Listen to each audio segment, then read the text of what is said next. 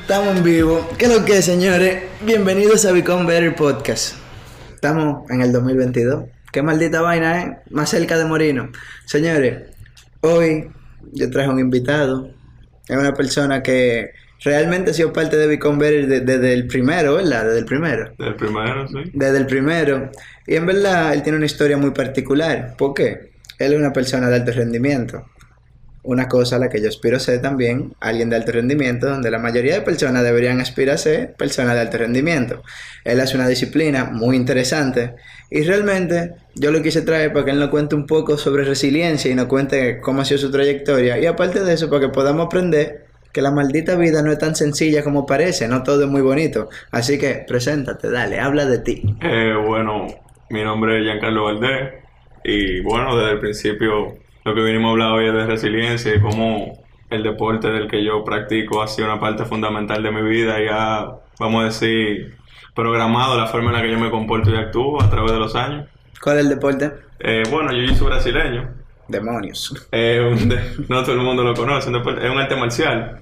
Eh, y nada, loco, o sea, yo tengo ya siete años practicando constantemente. ¿Qué es lo que más te gusta y qué es lo que menos te gusta?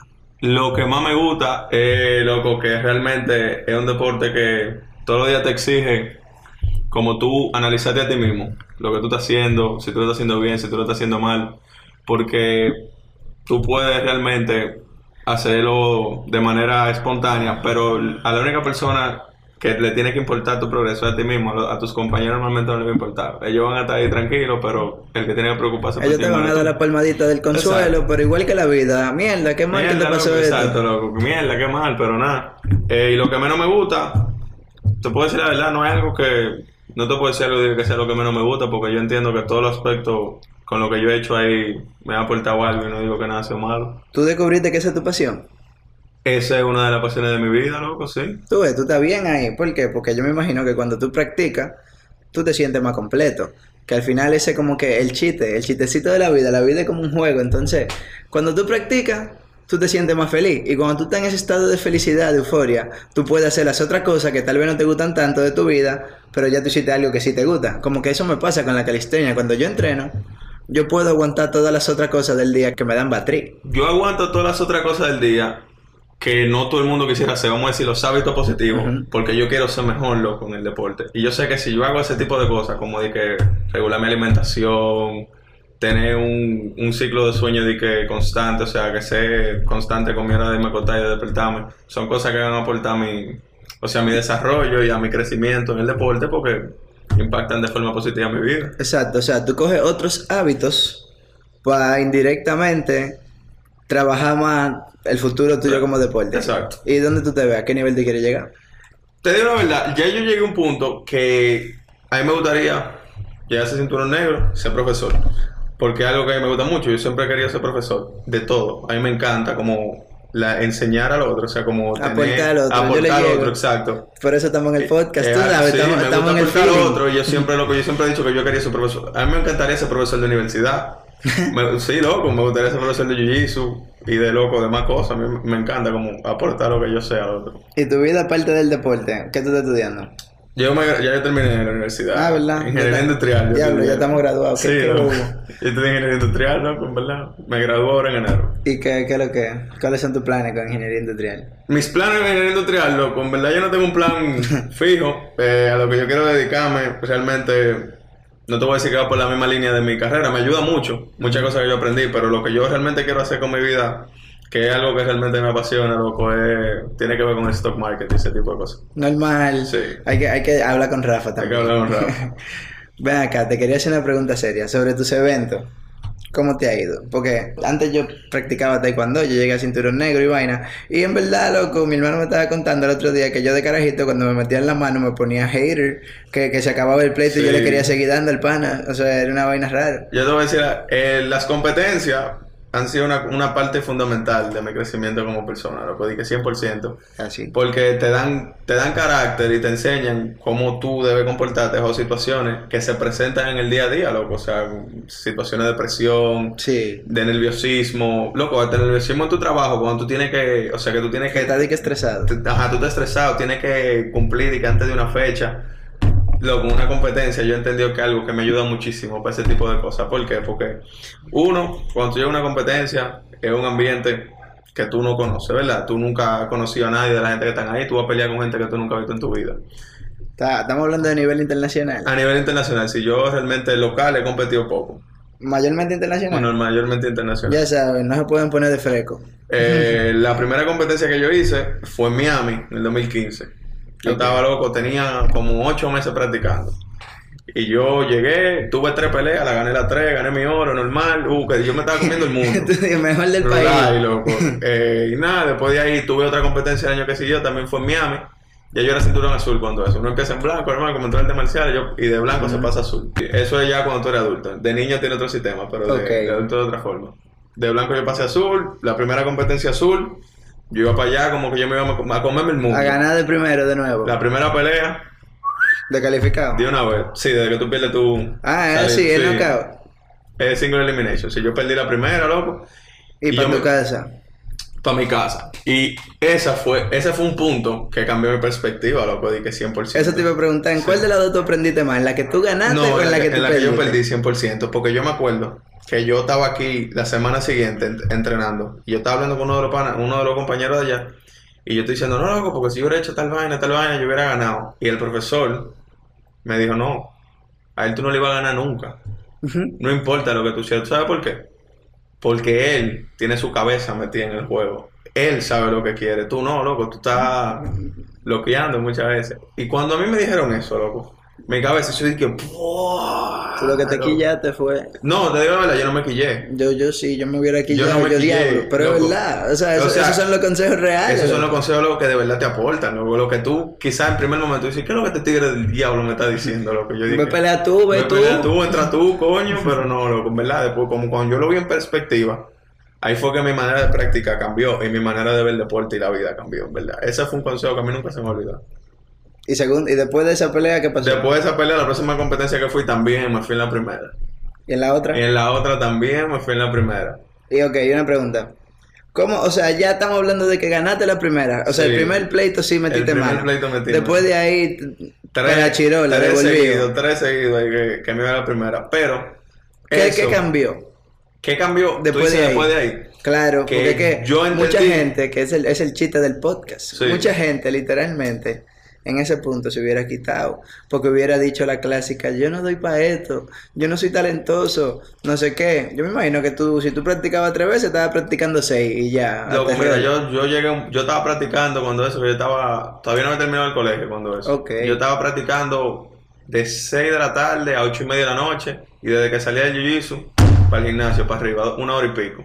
Todos los días, todos los días, todos los días, todos los días. Los sábados en la mañana, tres horas también. A partir de que yo perdí esa última competencia. Porque yo dije a mí mismo que la única forma de que yo en una competencia performe como yo quería hacer performer era si yo me fajaba más que los otros. loco. Es que así. Esa es la única forma. Eh, loco, que, qué risa, qué Porque- bueno que tú estás aquí, porque literalmente eso es lo único que la gente necesita para poder destacarse en algo. Porque es que tú comenzaste cinturón blanco, tú no, tú no sabías ni mierda. Probablemente si yo comienzo ahora, yo comienzo blanco y 100%. no sé ni mierda, o sea, yo no sé nada. Y si yo comienzo a hacer eso que tú hacías, es muy probable que yo llegue a tu nivel. Sí, loco. Muy, muy probable, No. independientemente de qué. O sea, ¿qué puede, qué, qué puede ser un factor diferenciador? Nada, el tiempo. Puede que yo lo haga más rápido, que tú lo hagas más rápido.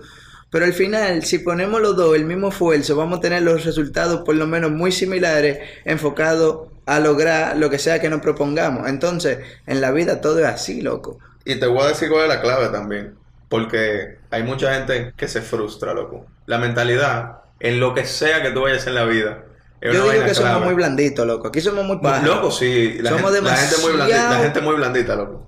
Muchas Estamos veces. muy acostumbrados a que todo nos salga fácil. Entonces, cuando, cuando la vida, loco, sea así de sencilla, ni siquiera, ni siquiera va a ser heavy. ¿Por qué? Porque que, imagínate que tú te levantes y que todo tú lo tengas en la mano.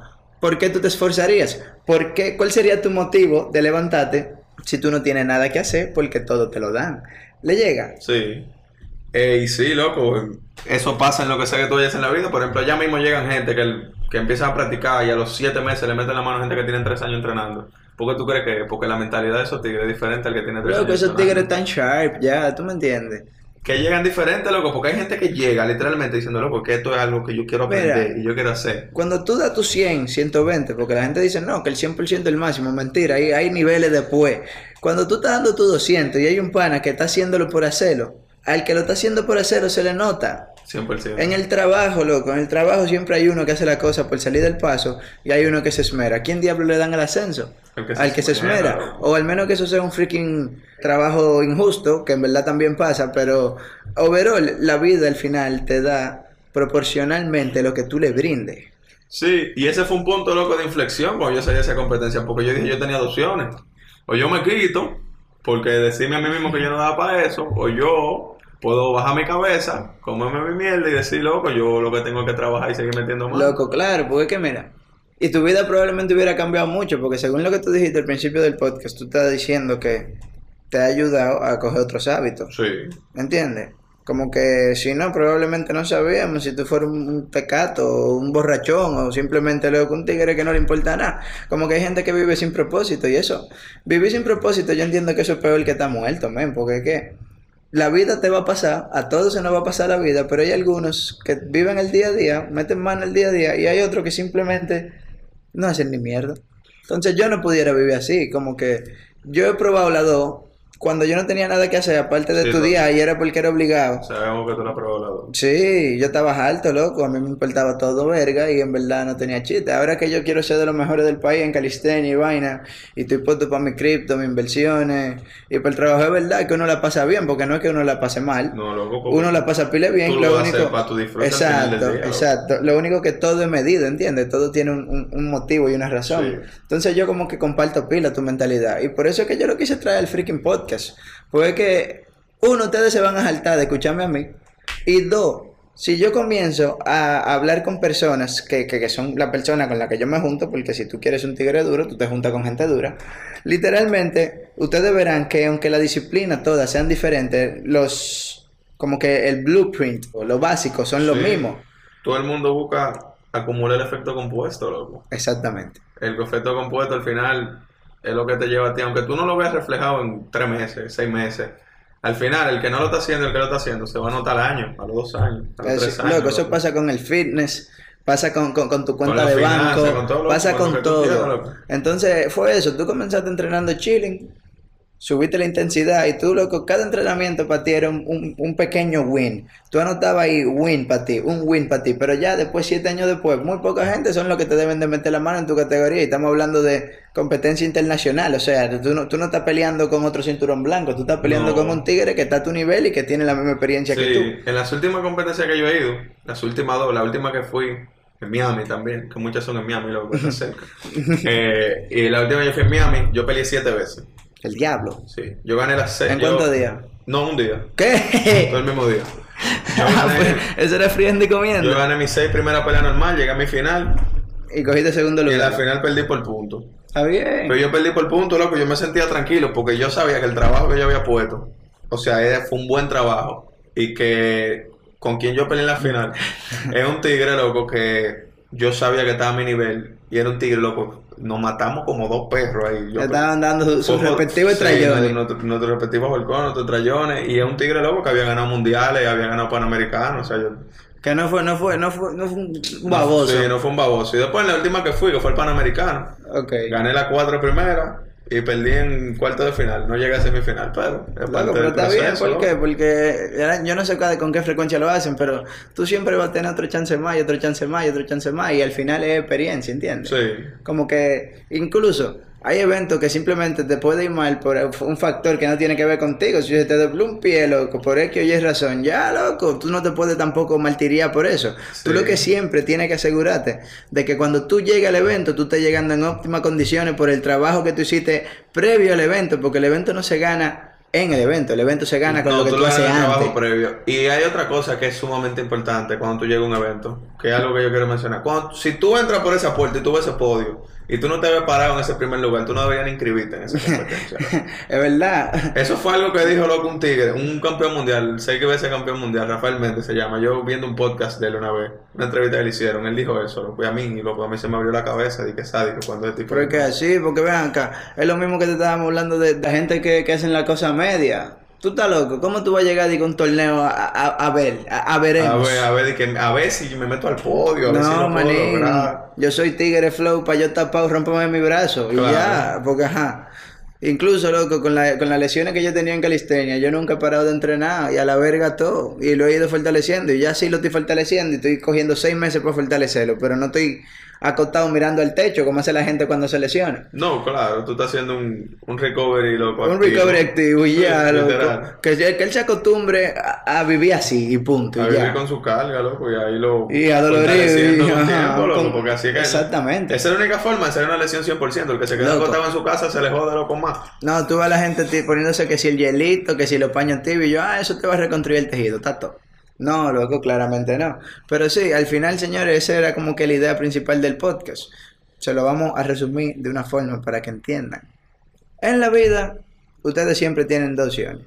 O dar lo mejor de ustedes y no quitarse bajo ningún concepto hasta que logren lo que ustedes quieren, que aplica para lo que sea, o simplemente vivir a medias y no ser el más disciplinado. Te digo, tú puedes no ser el más talentoso, pero todo lo que dependa de ti, tú tienes que dar tu 100% y punto. Y ya, si de verdad tú lo quieres, como el caso del panita mío, que él de verdad quiere ser de los mejores.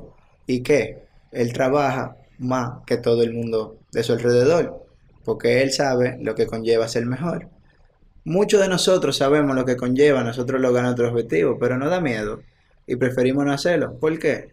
Porque es más fácil, mucho más fácil ponerse una excusa y quitarse y decirle a tu mente un autosabotaje y engañarte tú mismo. Es lo único que te engaña eres tú mismo. Sí. Yo decía eso mismo, loco. Porque al final, loco, digamos que tú te quites, ¿verdad? Sí. Te quitaste, tu papá te va a decir como que mierda, qué mal, yo pensé que te gustaba. Full. Y tus amigos te van a decir como que mierda, qué mal, tú eras duro. Pero el problema eres tú, cuando tú te hayas acostado en tu cama, que tú vas a estar pensando, diablo, le cogí miedo a la vida, le cogí miedo a esto. Y si yo pude haber sido un campeón mundial, ya nunca lo voy a saber, porque me quité. ¿Y por qué te quitaste? Porque te comportaste como un maldito palomo. Y es así, esa es la dura realidad. Y lo estamos diciendo de una forma chilling, pero loco, todos los sueños en potencia de miles de personas que quieren hacer cosas y no lo terminan haciendo por varios factores, incluyendo el que dirán, incluyendo la falta de disciplina, incluyendo la falta de resiliencia, que cuando, cuando tú pierdes tres pleitos seguidos y ahí tú te Y podías tú- quitar. ya, o sea, tú estabas perfecto para quitarte porque dicen que tres es la vencida. Tres la vencida, yo dije que no. que Exacto. iba En este caso van a ser hasta 20 si tienen que ser 20. Y eso es lo que le queríamos decir en el podcast. Algo más que tú quieras agregar, algún tipo de aprendizaje, nota, side comment, lo que tú quieras. Tú puedes tirar un insulto aquí de todo. Loco, en verdad no, pero nada, que el, loco, que la gente sepa que lamentablemente la única forma de lograrlo es metiendo el trabajo y formando hábitos positivos, loco. El los hábitos son Clave. clave, loco, para lo que sea que tú quieras hacer. Tú tienes que formar un, eh, una rutina constante, una rutina sana, una rutina que tú entiendas que te va a llevar a, a lo que tú quieres cumplir, loco. Porque lamentablemente tú tienes que tener un plan de vida y saber cómo tú lo vas a lograr. Exactamente. Señores, las metas se escriben en piedra.